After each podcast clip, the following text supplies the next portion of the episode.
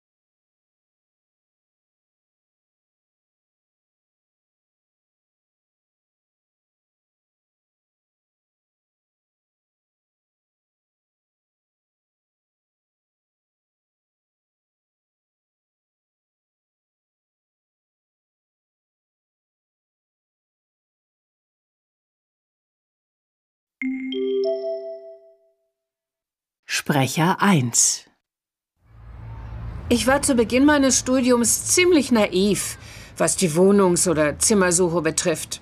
Erst kurz vor Semesterbeginn habe ich nach einer Wohnung gesucht. Ich wollte unbedingt alleine wohnen. Allerdings hatte ich mir völlig falsche Vorstellungen von der Höhe der Mieten in Köln gemacht und musste schnell feststellen, dass ich mir das nicht leisten kann. Als ich dann zur Zimmervermittlung der Uni gegangen bin, hat mir die Mitarbeiterin auch keine Hoffnung gemacht, dass ich bald ein Zimmer bekäme. Also bin ich eher notgedrungen in eine Wohngemeinschaft gezogen. Damals war ich alles andere als überzeugt von WGs. Aber heute muss ich sagen, dass ich mir gar nicht mehr vorstellen kann, alleine zu wohnen. Es macht so viel Spaß. Und es ist natürlich auch viel günstiger, als alleine zu wohnen. So gesehen hatte ich damals doch Glück, denn freiwillig hätte ich das wahrscheinlich nicht ausprobiert.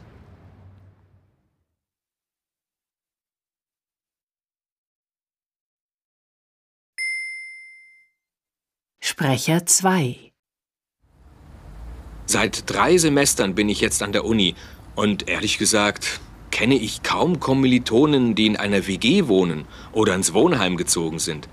Das ist bei mir selbst ja auch nicht anders. Die Zimmer oder ganz normale kleine Wohnungen sind hier einfach so günstig, dass sich das fast jeder leisten kann. Für einige Kommilitonen ist das aber nicht einmal der Hauptgrund. Ich weiß einfach von vielen, dass sie lieber alleine wohnen als zusammen mit anderen. Das hat natürlich auch Nachteile, denn auf Dauer fehlt einem doch die Gesellschaft, wenn man nur für sich ist. Für mich war aber entscheidend, dass ich mir eine Wohnung wirklich selbst aussuchen kann. Die Lage, die Größe. Ich kann auch schauen, ob ich mit dem Vermieter klarkomme. Das ist doch nicht unwichtig.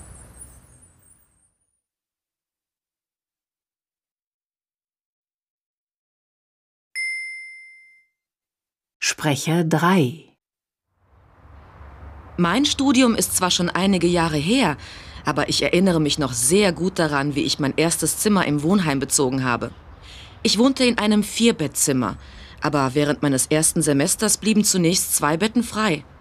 Trotzdem habe ich mich auch da schon nicht richtig wohl gefühlt, auch wenn ich mit meiner Zimmergenossin kaum Probleme hatte. Irgendwie hat mir einfach die Privatsphäre gefehlt. Das wurde nicht besser, als es dann ab dem zweiten Semester richtig voll wurde. Es war okay und ich habe auch die eine oder andere gute Erfahrung gemacht und klar, dadurch auch leichter Leute kennengelernt. Aber wenn ich die Möglichkeit gehabt hätte, wäre mir ein Zimmer nur für mich lieber gewesen.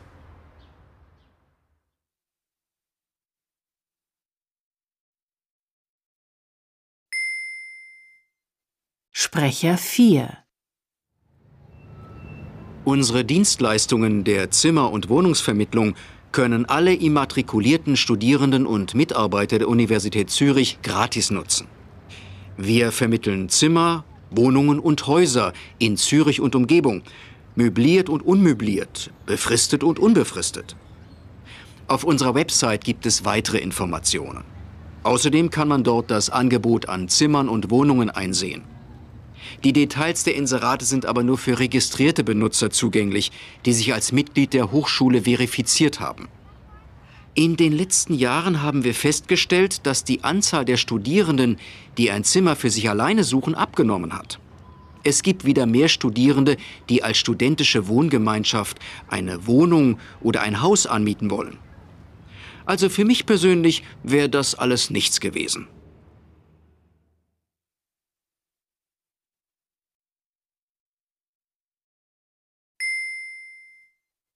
Sprecher 5 Ich studiere Geschichte und Englisch auf Lehramt.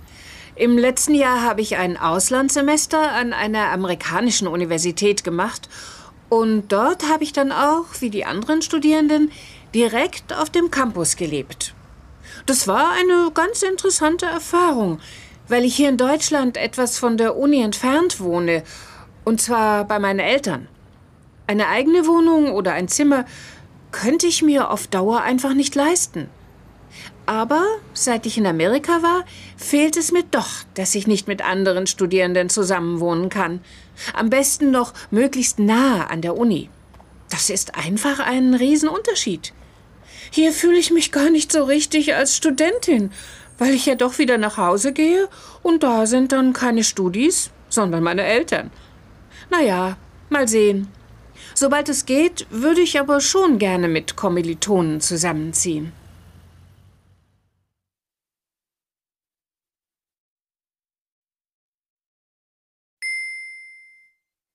Sprecher 6 Als ich einen Studienplatz hatte, habe ich als erstes nach einer Wohnung für mich gesucht. Ich wollte auf keinen Fall mit anderen die Bude teilen. Das gibt doch nur Stress. Natürlich sind es nur anderthalb Zimmer und ich muss nebenbei arbeiten gehen, damit ich die Miete zahlen kann. Aber das ist es mir ehrlich gesagt wert. Mein älterer Bruder hat auch studiert und ich war ein paar Mal bei ihm in der WG zu Besuch. Das ging gar nicht. Die haben zwar Pläne gemacht fürs Einkaufen und Kochen und Aufräumen, aber daran gehalten hat sich praktisch keiner. Und dann gab's immer Zoff. Sogar meinem Bruder war das irgendwann zu viel und er ist dort abgehauen.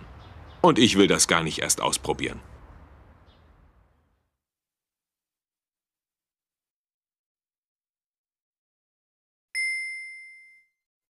Sprecher 7 Ich habe ein kleines Zimmer, das ich untervermiete. Und zwar nur an Studierende. Das ist mir sehr wichtig, denn sonst habe ich kaum Möglichkeiten, Kontakte zu der jüngeren Generation zu knüpfen. Wenn man in meinem Alter nicht selbst dafür sorgt, dass man geistig fit bleibt, rostet man doch nur ein. Umgekehrt bin ich überzeugt, dass auch die Jüngeren von mir lernen können. Ohnehin bin ich keine Freundin dieser vielen Single-Wohnungen.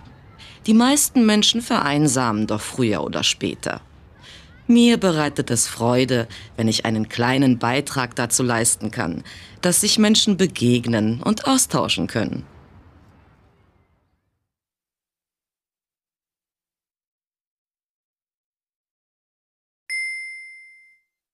Sprecher 8 Als ich studiert habe, gab es ständig irgendeine Demo gegen Atomkraft, für mehr Bildung. Und natürlich gab es auch Studenten, die gegen die teuren Wohnungen oder Zimmer demonstriert haben. Damals habe ich mir mit einem Freund ein winziges Zimmer bei einer älteren Dame geteilt. Das war ziemlich anstrengend. Dauernd hat sie sich beschwert, weil wir uns nicht an die Hausordnung gehalten haben. Trotzdem sind wir dort geblieben. Es war einfach günstig. Es gibt doch immer ein Pro und ein Contra. Naja, inzwischen hat meine Tochter ihr Studium abgeschlossen. Aber auszuziehen von zu Hause, das kam für sie erst in Frage, als sie ihre erste Stelle angetreten hatte.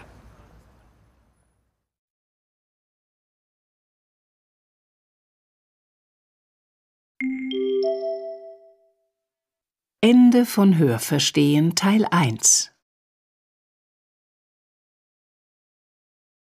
Hörverstehen Teil 2 Sie hören eine Radiosendung. Sie hören die Sendung nur einmal. Entscheiden Sie beim Hören, welche Aussage A, B oder C am besten passt. Markieren Sie Ihre Lösungen für die Aufgaben 55 bis 64 auf dem Antwortbogen. Lesen Sie jetzt die Aufgaben 55 bis 64. Sie haben dazu drei Minuten Zeit.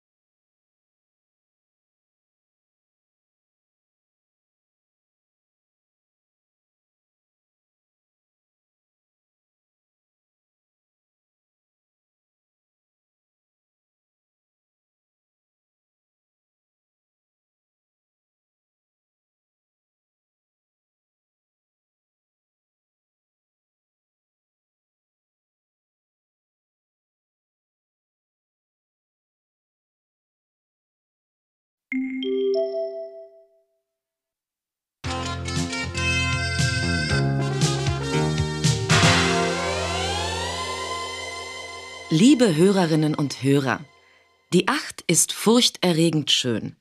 Mit diesem Motto wird heute feierlich in Berlin das Jahr der Mathematik eröffnet. Vielen bereitet Mathematik Albträume. Albrecht Beutelsbacher aber, Professor der Mathematik in Gießen, sagt, Mathe macht glücklich. Wir haben ihn eingeladen. Willkommen, Herr Beutelsbacher. Ja, guten Tag. Herr Beutelsbacher, Mathe macht glücklich ist ein Satz, der von Ihnen stammt und den Sie sogar auf T-Shirts drucken lassen. Welchen Glücksmoment hat Ihnen die Mathematik zuletzt beschert? Solche Glücksmomente habe ich täglich und ich beobachte sie auch bei vielen anderen Menschen. Wenn man in der Mathematik etwas herauskriegen möchte, von der Knobelaufgabe über ein Puzzle bis zu richtigen Forschungsthemen, dann weiß man zunächst gar nicht, was man zu tun hat. Oft dauert es lange, bis sich Erfolg zeigt. Und dann plötzlich, ganz unerwartet, kommt der Moment, in dem man sieht, dass es letztlich ganz einfach ist. Und diese Momente, wenn es Klick macht, das sind Glücksmomente. Und wenn die sich wiederholen, dann stellt sich auch insgesamt ein Glücksgefühl ein. Glück deshalb, weil wir Menschen so gemacht sind, dass wir zufrieden oder glücklich sind, wenn wir ein bisschen was von dem verstehen, wie die Welt funktioniert. Mathe ist schön. Auch dieser Satz stammt von Ihnen. Was genau ist schön beispielsweise an einem Fünfeck? Gerade Fünfecke sind Objekte, die gar nicht so einfach sind. Jeder Mensch kann wohl ein Dreieck oder ein Quadrat freihändig ganz anständig zeichnen aber bei einem Fünfeck werden die allermeisten scheitern. Ich habe bestimmt schon tausende Fünfecke in meinem Leben probiert, aber meistens muss ich nochmals korrigieren, wenn ich sie an die Tafel oder auf ein Blatt Papier zeichne. Das ist also gar nicht so einfach. Übrigens ist die Fünf die Zahl der Natur. Viele Blüten haben Fünfersymmetrien. Ihre Lieblingszahl, so ist es in Interviews zu lesen, ist die Acht. Was hat die 8, was die 3 nicht hat? Alle Zahlen, vor allem die kleinen, haben einen speziellen Charakter. Und so hat natürlich auch die 3 was. Die 3 und die 8 sind aber grundverschieden. Die 8 ist 2 mal 2 mal 2. Die 2 ist die Zahl der Symmetrie. 4 ist die doppelte Symmetrie. Und 8 ist dann nochmals 1 drauf. Die Symmetrie der Symmetrie der Symmetrie. Das ist eine Zahl, die mit ihrer Schönheit fast ein bisschen angibt, ein, ein wenig protzt. So wie die Königin der Nacht in der Zauberflöte von Mozart. Das ist unwiderstehliche Schönheit, die schon fast ein wenig furchterregend ist. Mathe ist bis zu einem gewissen Punkt, über den die meisten nicht hinauskommen, absolut, unumstößlich. Eins und eins ist zwei, nie drei. Ist das nicht manchmal frustrierend? Ja, Mathematik ist manchmal unbarmherzig. Das merkt jeder schon in der Schule. Wenn auch nur der kleinste Fehler in der Rechnung ist, ist das Ergebnis falsch. Genauso in der Forschung. Wenn der Beweis nicht lückenlos ist, ist alles nichts. Manchmal allerdings versuchen Menschen, mit ihrem Wissensvorsprung Macht auszuüben. In der Schule zum Beispiel, wo traditionell eine Aufgabe nur dann richtig ist, wenn der Lehrer sagt, sie ist richtig. Gerade in der Mathematik kann ich aber als Schülerin oder Schüler selber erkennen, ob ich richtig gerechnet habe, im Gegensatz zu anderen Fächern. In Deutsch beispielsweise hat ein guter Lehrer einen großen Vorsprung. In Mathe können Schüler von Anfang an mitreden. Stimmt es, dass viele Mathematiker gläubig werden, wenn sie an die Grenzen ihrer Wissenschaft stoßen? Das glaube ich nicht. Aber ein anderes Phänomen tritt auf. Wenn man diese unendlichen Welten sieht, dann ist das, als ob der Entdecker eines neuen Landes zum ersten Mal ans Ufer tritt und eine Ahnung von dem bekommt, was gerade geschieht. Wir kommen in der mathematischen Forschung in Unendlichkeiten an die Grenzen des menschlichen Denkvermögens und wir sehen dort unglaublich viel. Das ist eine Seite. Die andere ist ein Gefühl der Demut. Zumindest nehme ich das so wahr. Wir Menschen werden nie alles erforschen können. Mathematik zeigt dann, es gibt Grenzen der Erkenntnis. Weiter kann man mit Methoden der Vernunft nicht kommen. Und dann gibt es dieses Gefühl, dass da noch etwas ganz anderes ist. Etwas, was wir nie erreichen werden. Ich würde das aber noch nicht mit Gläubigkeit im kirchlichen Sinne gleichsetzen. Warum fehlt so vielen Menschen der Mathematikbezug im Alltag? Weil sie ihn nie gelernt haben. Dass unsere Wahrnehmung der Umwelt ganz stark von mathematischen Mustern und damit auch durch Zahlen bestimmt ist, das ist etwas, was wir im Mathematikunterricht nur ganz selten mitkriegen. Der traditionelle Unterricht ist ausgerichtet auf das Beherrschen von innermathematischen Fragestellungen. Wir gehen in der Mathematik nie raus in die Natur oder in den Alltag und entdecken an Gebäuden mathematische Formen. Wir versuchen auch nicht ein Problem real zu lösen. Ich frage Studierende manchmal, ob sie sich an irgendetwas Positives aus dem Mathematikunterricht erinnern. Wenn dann überhaupt was kommt, dann sowas wie wir sind in der Mittelstufe mal rausgegangen und haben die Höhe der Turnhalle berechnet. Das ist das Einzige, was aus dem Mathematikunterricht übrig ist. Und das zeigt mir ganz deutlich, dass wir diese realen Erfahrungen, diese Verbindungen zum Leben stärken müssen. Woran liegt das denn? Fehlt den Lehrern die Leidenschaft? Nein, das ist eigentlich nicht das Problem. Doch, meiner Meinung nach schon. Lassen Sie mich das mal ausführen. Der Mangel an Leidenschaft im Mathematikunterricht liegt an unserer Tradition des Lehrens und Präsentierens von Mathematik. Und die geht auf Gauss zurück. Da ist kein Buchstabe zu viel, nichts ist überflüssig, es stimmt alles hundertprozentig, ausgeklügelt bis ins Letzte. Das ist Akrobatik auf höchstem Niveau. Da darf kein Fehler passieren. Formal betrachtet handelt es sich dabei um ein bewundernswertes Kunstwerk. Es hat aber den Nachteil, dass ich bestenfalls darüber staune. Der Zugang dazu fehlt mir. Das müssen wir aufbrechen. Wer lernt, muss Mathematik selber entdecken. Das kann auch mit Knobelaufgaben anfangen. Man kann mal basteln oder überlegen, was hinter den Strichcodes der Lebensmittel steckt. Es gibt viele Wege in der Unterrichtsgestaltung. Und ich glaube, die Aufgabe der Didaktik ist es, Angebote zu machen, wie sich die Lernenden mit Themen identifizieren können. Nun haben wir gerade das Jahr der Mathematik ausgerufen. Was erhoffen Sie sich davon? Mathematik ist erstens toll und zweitens nützlich. Das Tolle an ihr ist, dass ihre Themen an sich spannend sind.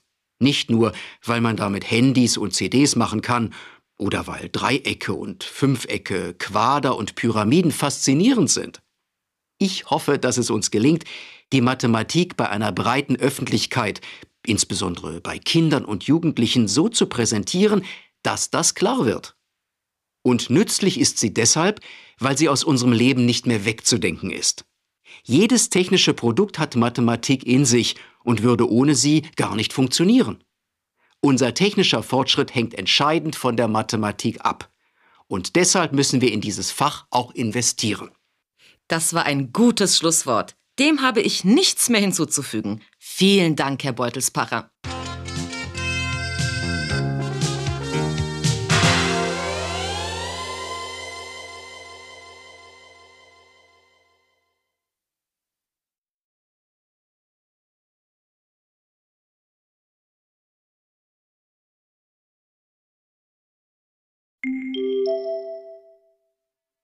Ende von Hörverstehen Teil 2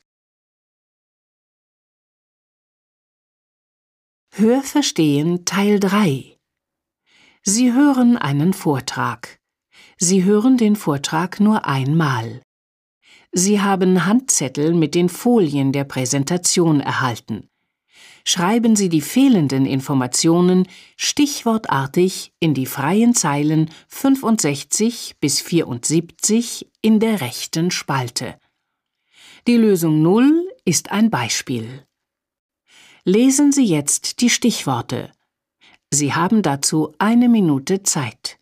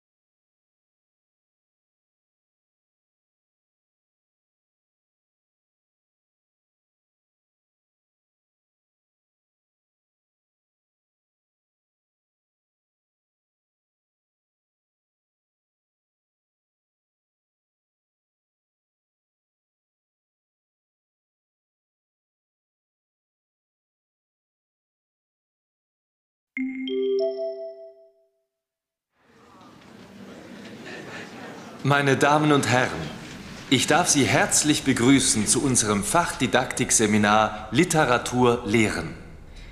Für heute habe ich eine externe Referentin eingeladen, Frau Dr. Vera Türmer. Das Thema der heutigen Sitzung ist Literatur im Unterricht Deutsch als Fremdsprache. Frau Dr. Türmer ist die ideale Referentin zu diesem Thema, denn sie hat dazu ihre Dissertation geschrieben und schon so manchen Forschungsbeitrag verfasst. Bitte sehr, Frau Dr. Türmer, wir sind sehr gespannt auf das, was Sie uns zu sagen haben. Vielen Dank, Herr Kollege, für die freundlichen Worte. Meine Damen und Herren, es ist erschreckend, was die Stiftung Lesen in ihrer Studie Lesen in Deutschland gemeldet hat. Die zentrale Aussage ist, jeder Vierte liest keine Bücher. Damit wurde eine erneute Diskussion um die abnehmende Lesefreude und Lesekompetenz von Kindern und Jugendlichen angestoßen. Und auch die Klage vieler Lehrer über die zunehmende Leseunlust von Schülern war in den vergangenen Jahren kaum zu überhören. Literatur komme nicht mehr an im Unterricht. Lesen gelte bei Schülern als uncool und als nicht mehr zeitgemäß. Und nicht nur die Stiftung Lesen prognostiziert, dass Bücher angesichts der heutigen Medienvielfalt zurückgedrängt werden. Es gibt aber auch eine beruhigende Nachricht. Nach der Studie Kinder und Medien des Medienpädagogischen Forschungsverbunds werden Bücher weiterhin gelesen. Während Fernsehen, Internet und Computerspiele bei den 6- bis 13-Jährigen hoch im Kurs stehen, rangiert das Lesen gerade einmal im Mittelfeld der liebsten Freizeitbeschäftigungen der Kinder und Jugendlichen. Lesen ist die gesellschaftliche Schlüsselqualifikation Nummer eins, gerade in einer medial vermittelten Welt. Lesen schult nicht nur die Fähigkeit, Texte aller Art zu verstehen, Informationen zu nutzen und zu reflektieren. Lesekompetenz ist vielmehr ein wichtiges Hilfsmittel zum Erreichen persönlicher und beruflicher Ziele. Die internationale Grundschulleseuntersuchung, kurz IGLU, zeigte, dass im Leseunterricht an deutschen Grundschulen herkömmliche Methoden noch immer dominieren. Anregende Formen des Unterrichts, wie etwa das Verfassen eigener Texte oder eine kreative Verarbeitung des Gelesenen, sind hingegen selten zu finden. Man muss heute aber gerade kreative Methoden einsetzen, um Schüler für das Lesen zu begeistern. Schüler müssen dort abgeholt werden, wo sie sind. Sie müssen mit ihrer Lebenserfahrung in den Unterricht eingebunden werden. Im Oktober vergangenen Jahres wurde in Südafrika das Projekt Lit Afrika, eine Lesesafari, initiiert. 25 deutschsprachige und muttersprachige Schüler der deutschen Auslandsschulen kamen im Rahmen des Leseprojekts in einem dreitägigen Literaturcamp in KwaZulu-Natal zusammen. In Kleingruppen erarbeiteten die Zehntklässler kreative Präsentationen zu deutschsprachigen Kurzgeschichten und Gedichten in Form von Liedern und Theaterstücken. Auch andere Ideen kamen vor, wie zum Beispiel Interviews oder Hörspiele. Kreative Lektürearbeit im Fremdsprachenunterricht machte den Schülern großen Spaß, da sie sich hierbei ganz anders einbringen und wiederfinden können als bei der Arbeit mit Sachtexten oder im Grammatikunterricht. Von einer allgemeinen Leseunlust bei Kindern und Jugendlichen kann deshalb keine Rede sein. Gerade im Unterricht für Deutsch als Fremdsprache kommt der schüleraktivierenden Arbeit eine wesentliche Schlüsselrolle zu. Im Fremdsprachenlernen gilt es, Teilkompetenzen wie die Lese-, Sprech-, Hör- und Schreibfähigkeit der Fremdsprachenschüler zu schulen und die verschiedenen Bereiche im Zusammenspiel zu fördern. In literarischen Texten stehen oft existenzielle Konflikte im Mittelpunkt, die Anlass zur Stellungnahme und kritischen Auseinandersetzung geben. Insofern regt Literatur nicht nur zum Lesen an, sondern auch dazu, sich zu positionieren. Dabei erfahren Schüler und Schülerinnen, dass die Sprache nicht nur für rein pragmatische Zwecke, sondern auch zur Artikulation von Gedanken, Gefühlen und Bedürfnissen eingesetzt und damit Teil ihrer Person werden kann. Seit Jahren setzen sich unter anderem Wissenschaftler dafür ein, dass dieser didaktische Ansatz einen festen Platz im kommunikativen Fremdsprachenunterricht einnimmt. So findet im neuen Rahmenplan Deutsch als Fremdsprache kreatives Schreiben als Ergänzung zu textanalytischen Methoden durchaus Berücksichtigung. Bis in die 80er Jahre hinein dominierten im Unterricht Deutsch als Fremdsprache Lehrbücher, die sich ausschließlich an der Alltagskommunikation orientierten. Wurden dort literarische Texte bearbeitet, dann allenfalls in Form einer Interpretation. Die lebendige Lektürearbeit war damit im kommunikativen Sprachenunterricht lange Zeit die Ausnahme. In den letzten drei Jahrzehnten hat sich in der Literaturdidaktik jedoch ein wichtiger Paradigmenwechsel vollzogen, der den Weg frei macht für eine neue Lust am Lesen. Das literarische Kunstwerk an sich steht heute keineswegs mehr im Mittelpunkt der Literaturarbeit. Vielmehr bemüht sich der Unterricht in Deutsch als Fremdsprache, die Schüler zum kreativen Schreiben anzuleiten. Lehrer müssen dieses Potenzial kennen und den Schülern bei der Umsetzung helfen. Allen negativen Umfrageergebnissen zum Trotz, der Kinder- und Jugendbuchmarkt kann sich über eine mangelnde Nachfrage nicht beklagen. Rund 6000 deutschsprachige Kinder- und Jugendbücher erscheinen jährlich. Jugendbuchautorinnen wie Cornelia Funke sind die stillen Helden im Kinderzimmer. Ihre Titel, Die wilden Hühner oder Tintenherz werden millionenfach gekauft. Die Wissenschaft zeigt, Kinder- und Jugendbücher sind authentische Texte, die den jungen Leser auf einer emotionalen Ebene ansprechen und zur Identifikation oder Auseinandersetzung mit den Hauptfiguren einladen.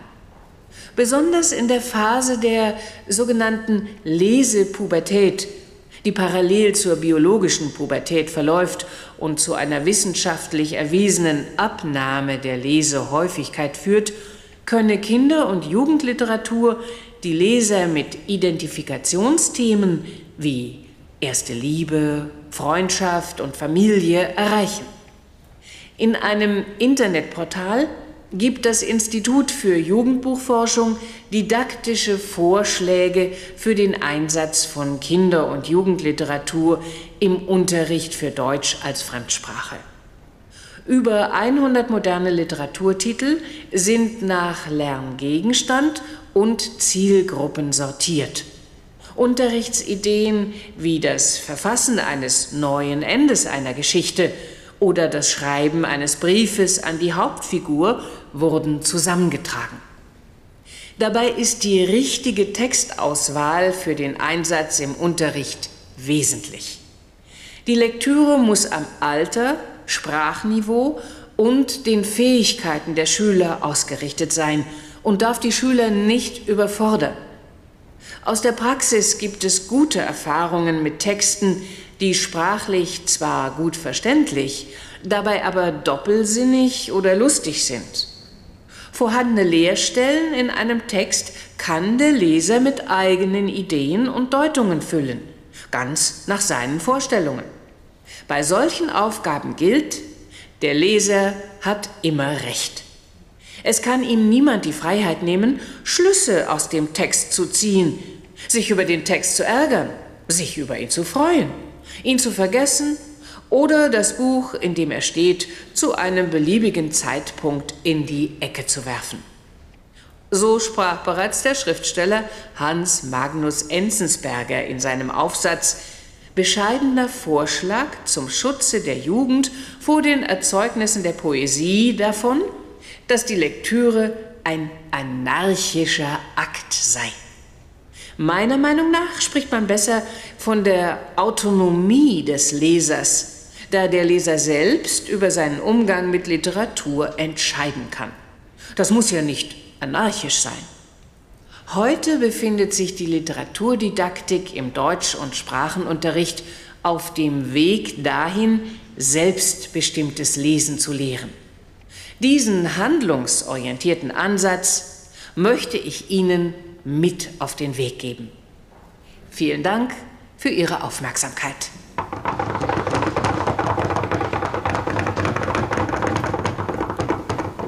Vielen Dank, liebe Frau Türmer, für diesen faktenreichen Vortrag, der uns einen guten Einstieg in die Diskussion ermöglicht.